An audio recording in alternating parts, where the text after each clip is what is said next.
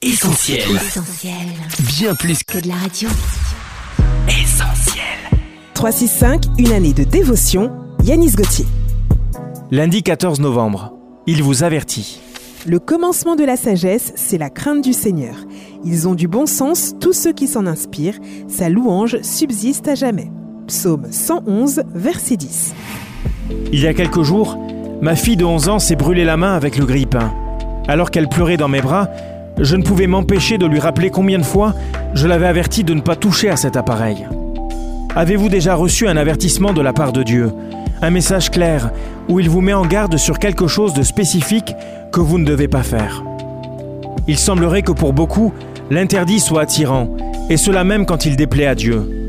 Pourtant, pour éviter que nous subissions les contre-coups d'une mauvaise décision, il vient nous avertir afin que nous abandonnions cette façon de faire qu'il n'agrée pas.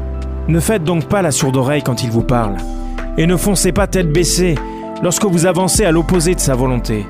Faites preuve de sagesse en suivant ses avertissements.